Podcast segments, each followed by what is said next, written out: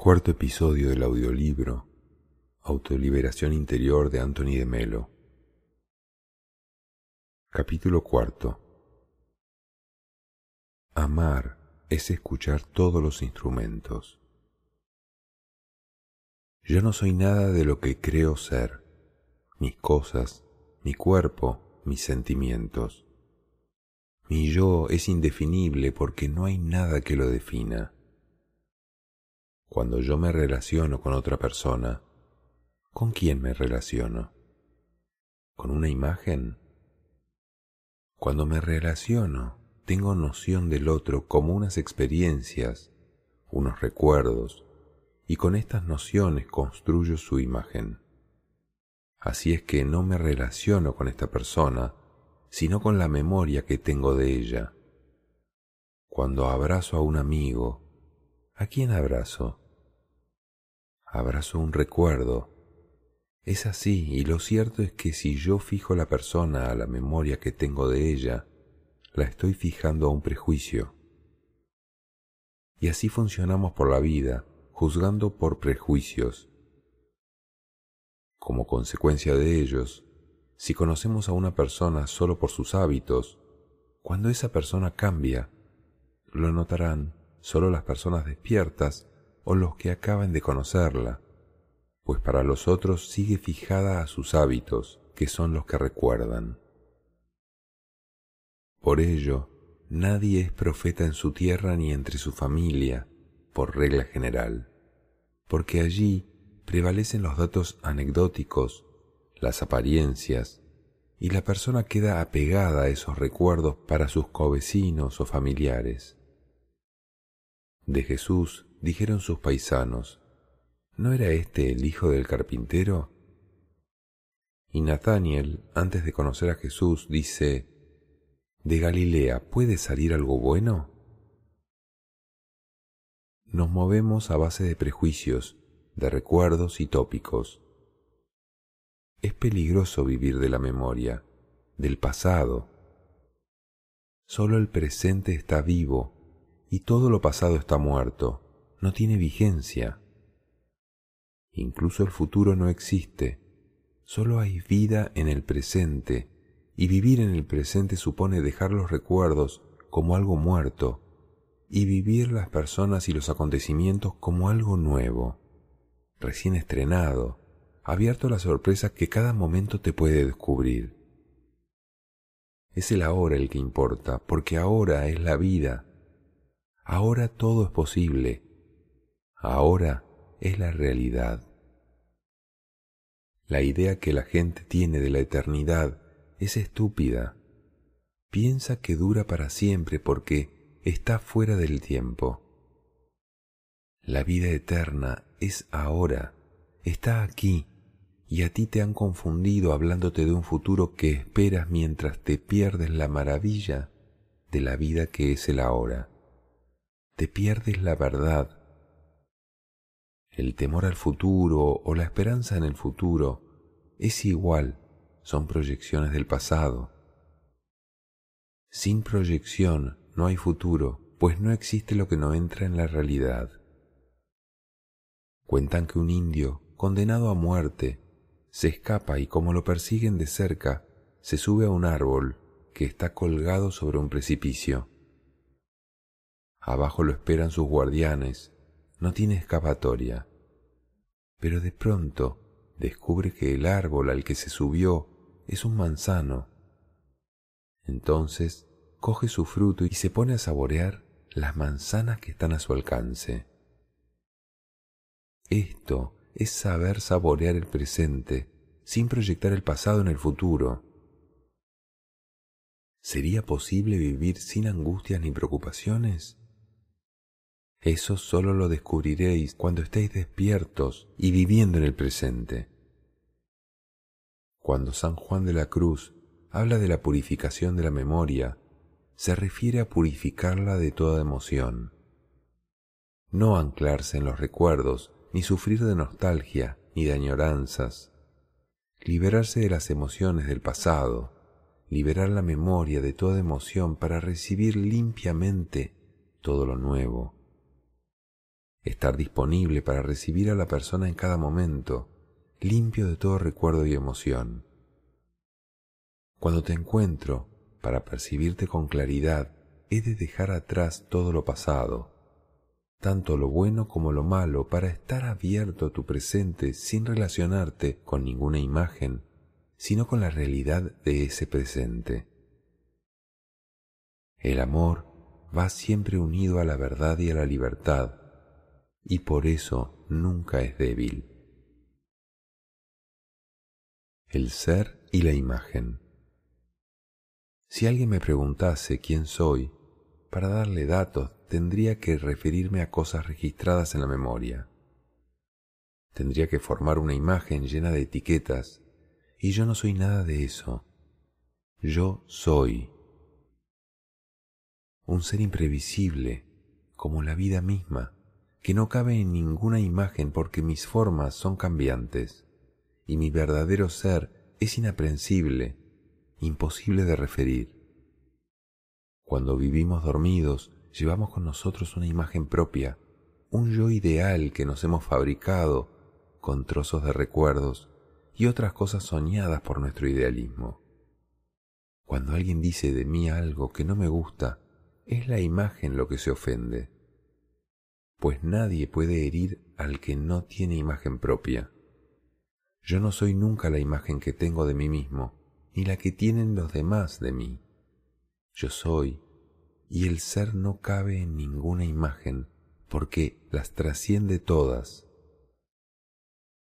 Es peligroso vivir de la memoria, del pasado. Solo el presente está vivo es el ahora lo que importa, porque ahora es la vida, ahora todo es posible, ahora es la realidad. El amor es. A la persona no se la puede desear, porque en cuanto deseas a una persona, has dejado de amarla como tal. Yo no soy una cosa, no soy deseable, ni indeseable soy lo que soy y nada más. Tú llegarás a amar a las personas en cuanto no te importe lo que son, en cuanto no te importe lo que son las personas. El amor es impersonal. En el amor no se mete la personalidad. El amor es y fluye por medio de ti. Tú no lo fabricas y en el amor la persona se queda a un lado. Por eso el amor te deja libre y disponible. El yo es un impedimento para amar. Cuando eliges o comparas o pides compensaciones es porque necesitas a esa persona para amarte a ti mismo. Cuando desaparecen los recuerdos, los prejuicios y las visiones subjetivas, entonces ya surge el amor que fluye desde donde es. La personalidad, el yo, es un impedimento para amar porque considero a las personas amadas como algo mío. Amo a mi hijo, a mi marido, a mi familia, porque son algo mío, distinguiéndolos de los que me quedan más lejos. Entonces estoy cosificando lo más cercano como pertenencias a las que debo amar. Y el amor no sabe de deberes ni de gratificaciones, porque el amor es libre y gratuito. Te amo, te quiero, te necesito. No puedo vivir sin ti. Significan, me agarro a ti porque llenas mi necesidad y mi apego. Eso es egoísmo. El amor existe aunque no haya nadie allí. Es nuestra esencia y se manifiesta en una manera de ser, un estado del alma, y está en consonancia con la capacidad de ver y existir. Y en cuanto veamos y seamos nosotros mismos, libremente, no podremos ser otra cosa que amor. Jesús ama así. Tenemos una idea equivocada del amor como algo muelle, dulzón y consentidor. El amor va siempre unido a la verdad y a la libertad y por eso nunca es débil. Puede ser brusco, pero también puede ser suave y más dulce que nada. Jesús fue amor siempre, y en su vida se manifestó unas veces brusco, duro incluso, y otras tierno, dulce y sensible. El amor da siempre la respuesta acertada, no se equivoca. Por eso no puedes imitar a Jesús. ¿Cómo vas a imitarlo? ¿Acaso tú eres Él? Cada uno tiene que ser auténtico, ser uno mismo, y Jesús lo fue hasta el fin. El día que seas tan auténtico como lo fue Jesús, entonces no tendrás que imitarlo, pues en cada momento sabrás lo que hacer. El día que llegue a ti la iluminación, serás amor y vivirás la eternidad en cada instante. Yo soy, y el ser no cabe en ninguna imagen, porque las trasciende todas. El fuego es el amor. Lo que la sociedad te enseñó a atesorar no vale nada. Lo que la historia te legó como honor, patria, deber, etc., no vale nada. Porque tienes que vivir libremente el ahora, separado de los recuerdos que están muertos.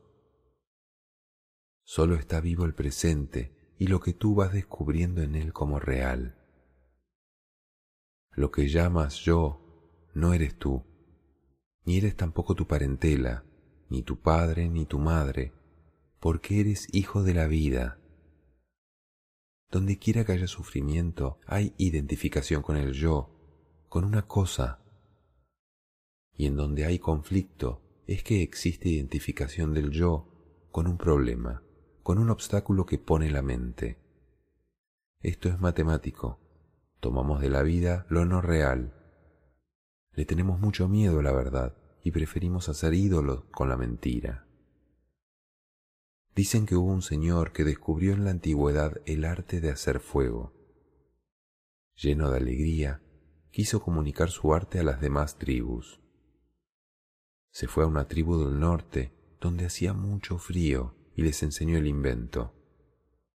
Lo aprendieron enseguida y estaban tan contentos que fueron a darle las gracias al maestro pero éste ya se había ido, porque era un gran hombre al que sólo le importaba el bien del prójimo. Entonces fue a otro lugar a enseñar el arte de hacer fuego, pero en esta tribu primero lo recibieron los sacerdotes, que se quedaron perplejos. ¿De dónde venía la magia con la cual hacía este hombre el fuego? Al ver el éxito que el fuego tenía en la tribu, los sacerdotes tuvieron celos y asesinaron al maestro. Pero para que el pueblo no los culpase, hicieron una gran escultura de él y lo subieron a un pedestal, junto con el invento de hacer fuego, para que toda la tribu lo venerase. Y en aquel pueblo ya nunca hubo fuego, sino veneración y alabanzas. Es necesario comprender que la verdadera oración es el fuego, y no la veneración ni la adoración de una imagen. ¿Dónde está el fuego? Yo he venido a traer fuego para que arda, dijo Jesús. Hay muchos sacerdotes, pero pocos que sepan hacer fuego. El fuego es el amor. Tú no puedes tener el amor. Es el amor el que te tiene a ti y te cambia y te acrisola. La felicidad y el amor van juntos pero no producen emociones ni excitación, porque esto es enemigo de la felicidad. Tampoco producen aburrimiento, porque la felicidad nunca harta cuando es, de verdad, felicidad. Y no harta porque existe donde no existe el yo. La felicidad es un estado de continua conciencia. Si tú eres consciente de una cosa, la puedes controlar siempre y verla tal cual es. Si no eres consciente, esa cosa te domina. Solo si amas serás feliz y solo amarás si eres feliz. Y amar es un estado que no elige a quién amar, sino que ama porque no puede hacer otra cosa, porque es amor. Oír un solo instrumento en la sinfonía del amor es privarse de la armonía del concierto. Amar es escucharlos todos. Solo si amas serás feliz y solo amarás si eres feliz. Capítulo quinto. El miedo se aprende. La felicidad no tiene contrapuesto porque nunca se pierde. Puede estar oscurecida, pero nunca se va porque tú eres felicidad. La felicidad es tu esencia, tu estado natural, y por ello, cuando algo se interpone, la oscurece y sufres por miedo a perderla. Te sientes mal porque ansías aquello que eres. Es el apego a las cosas que crees que te proporcionan felicidad lo que te hace sufrir. No has de apegarte a ninguna cosa, ni a ninguna persona, ni aun a tu madre, porque el apego es miedo, y el miedo es un impedimento para amar. El responsable de tus enfados eres tú, pues aunque el otro haya provocado el conflicto, el apego y no el conflicto es lo que te hace sufrir. Es el miedo a la imagen que el otro haya podido hacer de ti, miedo a perder su amor, miedo a tener que reconocer que es una imagen la que dices amar, y miedo a que la imagen de ti, la que tú sueñas que él tenga de ti, se rompa. Todo miedo es un impedimento para que el amor surja, y el miedo no es algo innato, sino aprendido. El miedo es provocado por lo no existente. Tienes miedo porque te sientes amenazado por algo que ha registrado la memoria. Todo hecho que has vivido con angustia por unas ideas que te metieron queda registrado dentro de ti y sale como alarma en cada situación que te lo recuerda. No es la nueva situación la que te llena de inseguridad, sino el recuerdo de otras situaciones que te contaron o que has vivido anteriormente con una angustia que no has sabido resolver. Si despiertas a esto y puedes observarlo claramente, recordando su origen, el miedo no se volverá a producir, porque eliminarás el recuerdo. No tengáis miedo. Con la religión nos han metido muchos miedos que están ahí y que hay que solucionar. No tengáis miedo, dice Jesús en el Evangelio. Todo el Evangelio está lleno de estas advertencias. No temáis, no os preocupéis, no os aflijáis. Pero nosotros hemos hecho una religión llena de tabúes y temores, llena de ideas falsas y de falsos ídolos. Había una madre que no conseguía que su hijo pequeño regresara a casa antes del anochecer después de jugar.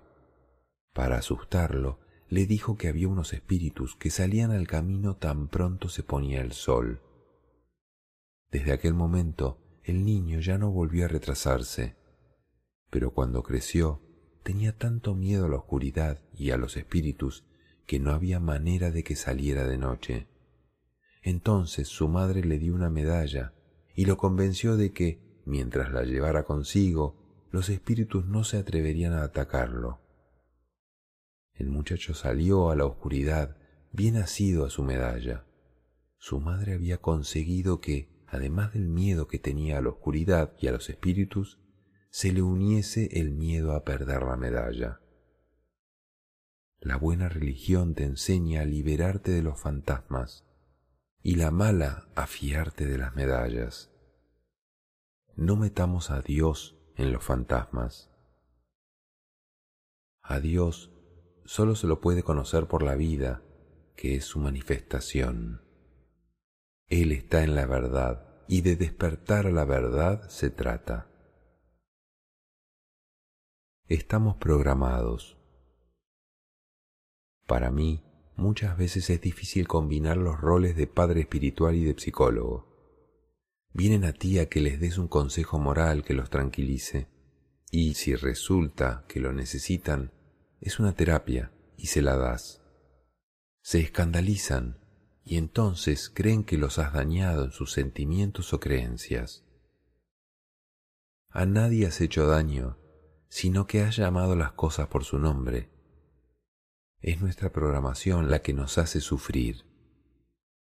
Un día vino un señor desesperado porque otro señor había estado tocando los genitales de sus dos niñas de pocos años. Y él, que lo sorprendió, quería matarlo y las niñas estaban ahora llenas de miedo, no por lo que sucedió, sino por la reacción de los padres ante el hecho. El padre no quería ver esto y me miraba como si estuviese loco. Su programación no le permitía ver que si él hubiese reaccionado como si nada hubiese pasado delante de las niñas, éstas lo tomarían como un juego y nada alarmante quedaría registrado en sus mentes. Puedes pedir explicaciones, romperle las narices o tratar de reaccionar con el Señor que tocó a las niñas. Pero si estás programado para pensar que la acción en sí es pecaminosa y que las niñas han sido mancilladas y todas esas cosas de nuestra cultura, estarás atrayendo hacia ellas tu alarma y tus miedos, mucho más que los tuyos, pues ellas, que no están programadas, registrarán en sus mentes las alarmas que unirán al acto en sí. Sin más explicaciones y para siempre, tendrán miedo a todo lo que se relacione con ello, un miedo que será inconsciente, irracional y por ello mucho más peligroso. En cuanto al Señor que tocó a las niñas, en el peor de los casos es un ser enfermizo, con una sexualidad sin desarrollar, y no el sádico y pervertido que se suele ver de él. ¿Qué hay que defenderse de él? De acuerdo, pero si estás despierto, llamarás las cosas por su nombre y te darás cuenta de que los miedos que provocas sobre él son los mismos que metieron en tu infancia ante actos similares. Si piensas con realismo, verás que el prójimo, igual que tú, es miedoso, infantil, egoísta y estúpido. Y no es que lo sea, sino que es su programación la que hace que se muestre así. Nadie te defrauda en la realidad. Es el juicio que tenías de la persona, de cómo debería ser lo que te ha defraudado. Cuando te enamoras de una persona, lo haces de una imagen, la imagen de tus sueños. Así también el mundo de la realidad que vives de lo que tú crees realidad es falso porque está sujeto a conceptos. Los conceptos no son más que añadiduras que ha puesto tu cultura. La felicidad es tu esencia, tu estado natural. Arrepentimiento, una trampa. En la cárcel real es el guardián el que tiene la llave pero en la cárcel psicológica, en la que estamos metidos por nuestra programación, es el prisionero el que tiene la llave, pero lo malo es que no se da cuenta.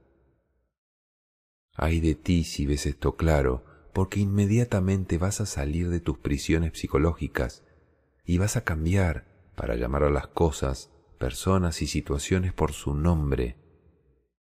Entonces ya no hay vuelta atrás, te va a hacer duro, pero más duro es vivir a ciegas, adormilado. Jesús insiste en la metanoia, en vivir la vida bien despiertos, sin perderse nada.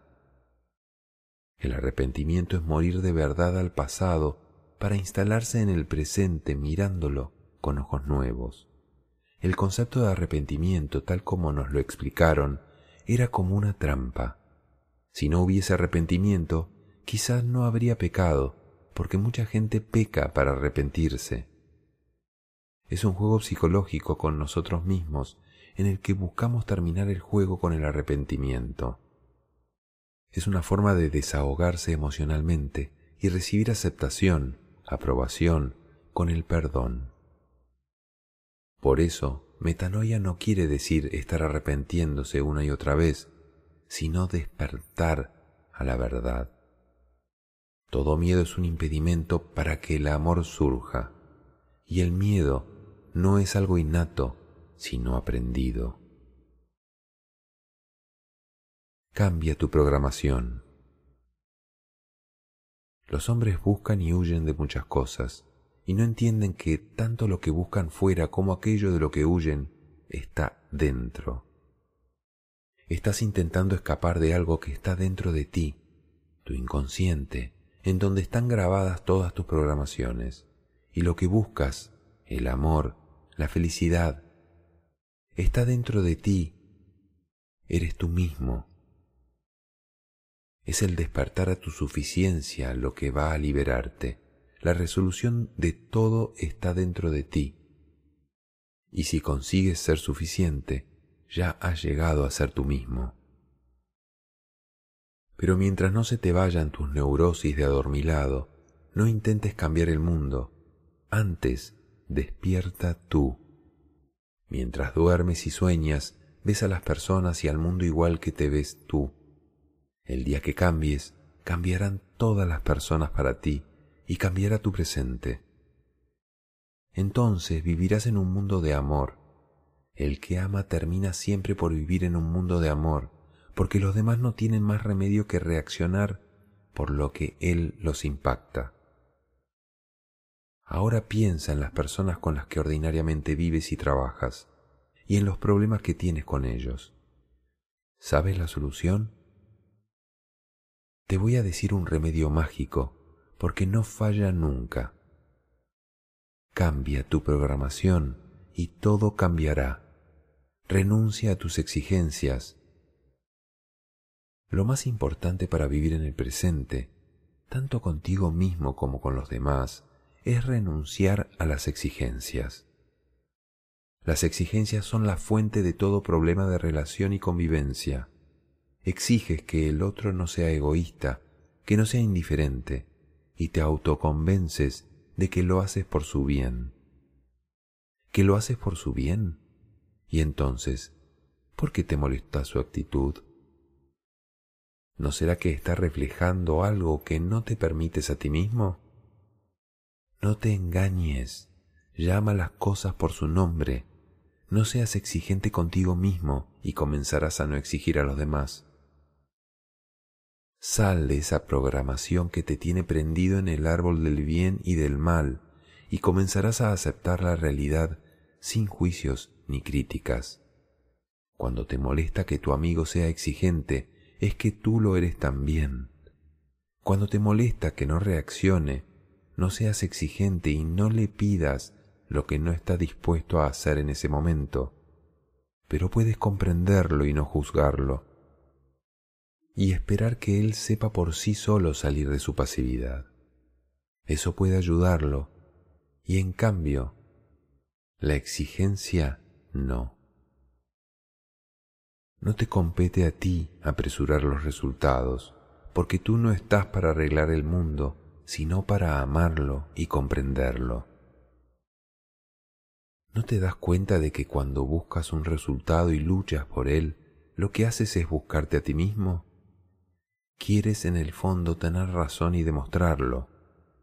Olvidas que, para cada persona, la vida tiene reservados un ritmo y una ocasión, Mira a las personas tal como son, respétalas, acéptalas y trata de comprenderlas allí en donde están y dale las respuestas que a ti te corresponde, la del amor y la comprensión. El mundo de la realidad que vives es falso porque está sujeto a conceptos. Los conceptos no son más que añadiduras que ha puesto la cultura. Ejercicio de fantasía. Piensa en una persona conocida y date cuenta de las veces que le has exigido comportarse de determinada manera y pídele perdón por haber querido cambiarla. Habla con ella con sinceridad, sin miedos. Puedes decirle algo así. Tú haz tu propia vida. Yo no voy a enfadarme porque obres de una manera distinta a como yo lo haría. Entiendo que eres libre de hacerlo, pero eso no quiere decir que no voy a protegerme de las consecuencias de tus actos. Yo me protegeré cuando lo crea necesario, pero no voy a protegerte de ti mismo. La persona libre es la que es capaz de decir sí o no con la misma sencillez en cualquier circunstancia. Si a veces dices sí por no desilusionar a la gente, eso no es amor, es cobardía. Un gran ejercicio para el amor es saber decir no. Cuando alguien te pide algo insistentemente, como si le fuese la vida en ello, y tú no ves lo positivo de que accedas, sé capaz de decir sencillamente y todo lo enérgicamente que sea necesario, que tú no sueles hacer regalos ni concesiones a las personas si no tienes claros los medios ni los motivos psicológicos para hacerlos. Porque si no, te vas a quedar resentido de su imposición, y él va a ser una víctima de ese resentimiento que provoca, y además estarás retrasando su crecimiento y su autonomía como persona. Ser disponible, estar abierto, no es eso. Eso es miedo a perder la imagen y la cobardía ante la verdad, porque decir la verdad es a veces difícil. No quieres darle un remedio, pero quieres que se cure, y en cambio no aguantas que se porte así. Cobarde, egoísta, hipócrita. ¿Qué hay de bueno en tu actitud? Si hubieras estado completamente libre del sentido de culpabilidad, le hubieras dicho sencillamente que no. El egoísmo es exigir que el otro haga lo que tú quieras. El dejar que cada uno haga lo que quiera es amor. En el amor no puede haber exigencias ni chantajes. Algunos me han preguntado cuándo voy a hablar de Dios. Y yo creo que en lo dicho hasta ahora, lo único que he hecho es hablar precisamente de Dios. A Dios solo se le puede conocer por la vida, que es su manifestación. Él está en la verdad, y de despertar a la verdad se trata. Se cuenta que un árabe fue a visitar a un gran maestro y le dijo, Tan grande es la confianza que tengo en Alá que al venir aquí no he atado el camello. Y el gran maestro le contestó, Ve a atar el camello, idiota, que Dios no se ocupa de lo que tú puedes hacer.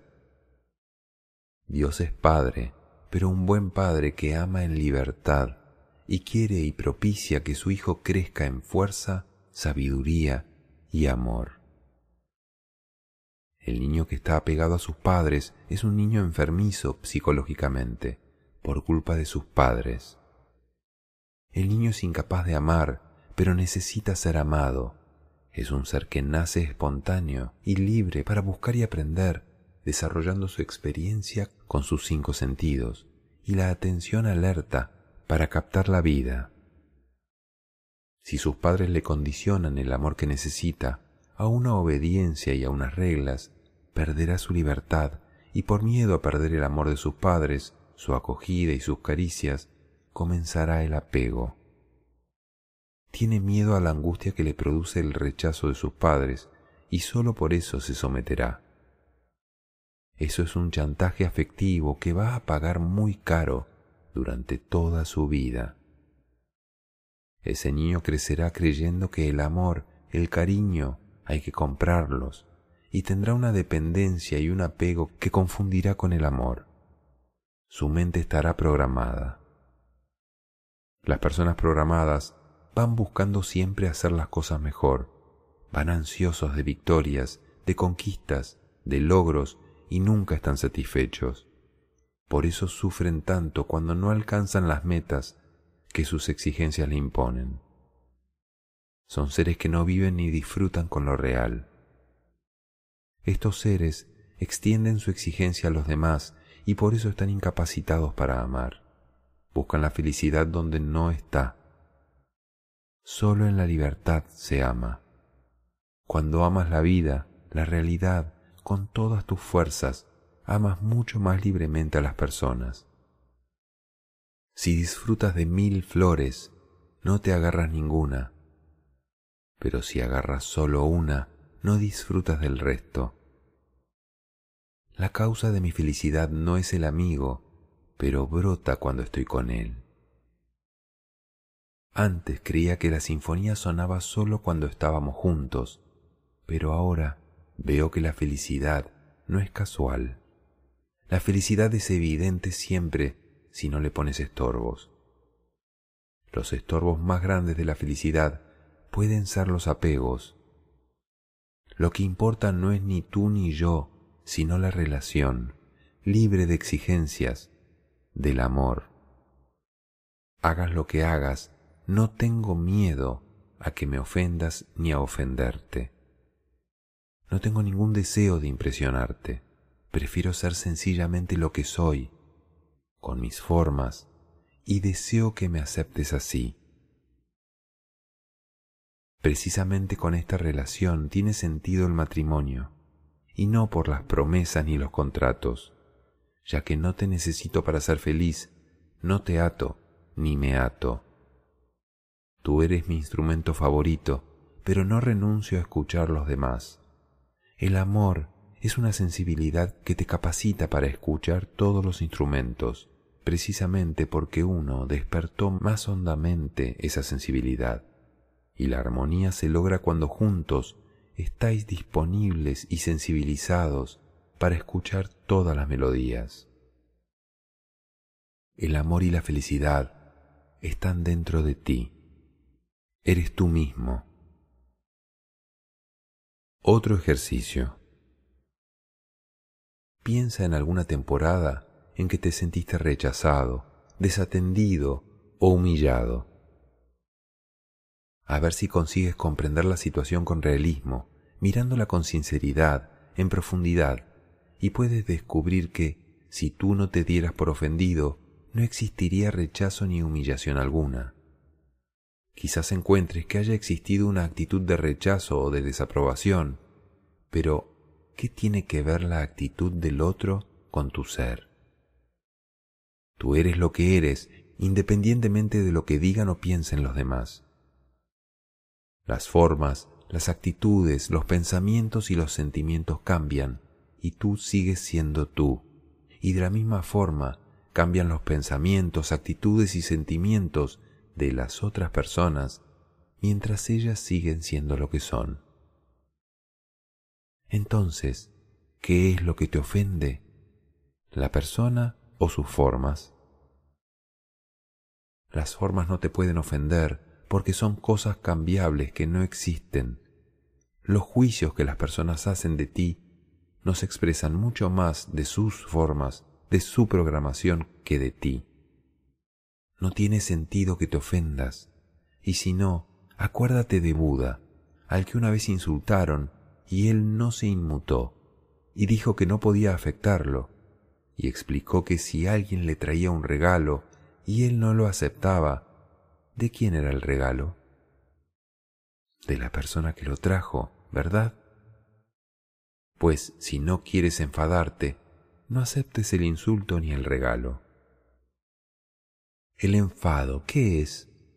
Que tú no te conformas con las exigencias de mi programación, que no te gusta mi forma de actuar. No tiene lógica. Puede que tengas buena intención, pero no puedes hacer al otro según tu buena voluntad. Resulta que mirado claramente, lo que está ocurriendo es que, porque uno se porta mal, al otro le sube la presión. El entender esto bien sin identificaciones, es una liberación. En la violencia del místico no entra nada personal. No hay en él violencia que venga del miedo, ni del desprecio, ni de exigencia alguna. Puede violentarse con el otro para defenderse del mal del otro, pero lo hará sin emociones porque estará lleno de amor. Solemos reaccionar ante las imágenes que nos reflejan los otros, Vemos en el otro lo que estamos deseando ver, lo idealizamos o ponemos en él nuestros miedos, lo rechazamos. Y así nos impedimos conocer al otro en su realidad. ¿Qué es el pecado? Cuanto más libre albedrío tengas, menos posibilidad de pecar. El pecado es una enfermedad de la esclavitud. Pecas si eres esclavo de la ley, pero si eres consciente de que Cristo te liberó, eres libre, y la libertad de la que habla Jesucristo es la de estar despierto.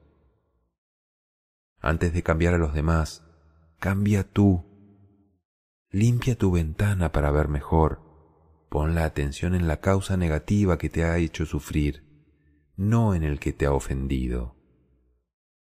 La causa es la programación. Esa programación te la metieron desde niño y tú no tienes la culpa de ello, como tampoco la tiene el otro. Al llegar a este estado, verás que todo lo que te sucede es bueno, como el agricultor que tiene pozos de agua y está tranquilo porque ya no depende de que llueva o no. Todo lo verás bien y con sosiego. Si no sabes el origen de tu enfermedad, no la curas, sino que la reprimes y siempre estarás sufriendo por ella. Si sabes su origen, ya tienes su curación a mano. Todo cambio auténtico se efectúa sin esfuerzo alguno. La persona humana tiene unas energías fabulosas en reserva para cuando necesita ponerlas en marcha. Lo importante es descubrir lo que está ocurriendo en ti y a tu alrededor para saber lo que anda mal y sus causas. Importa el estar despierto. El ir al templo no te va a cambiar, ni el hacer novenas a los santos eres tú el que ha de cambiar. Recuerda que no sirve el decir, Señor, Señor, sino hacer la voluntad del Padre. Y la voluntad del Padre es que seamos fieles a la verdad, porque sólo la verdad nos hará libres. Hace falta despertar. El miedo solo se te quita buscando el origen del miedo. El que se porta bien en base al miedo es que lo ha domesticado, pero no ha cambiado el origen de sus problemas. Está dormido. Todo cambio auténtico se efectúa sin esfuerzo alguno. La persona humana tiene unas energías fabulosas en reserva para cuando necesita ponerlas en marcha.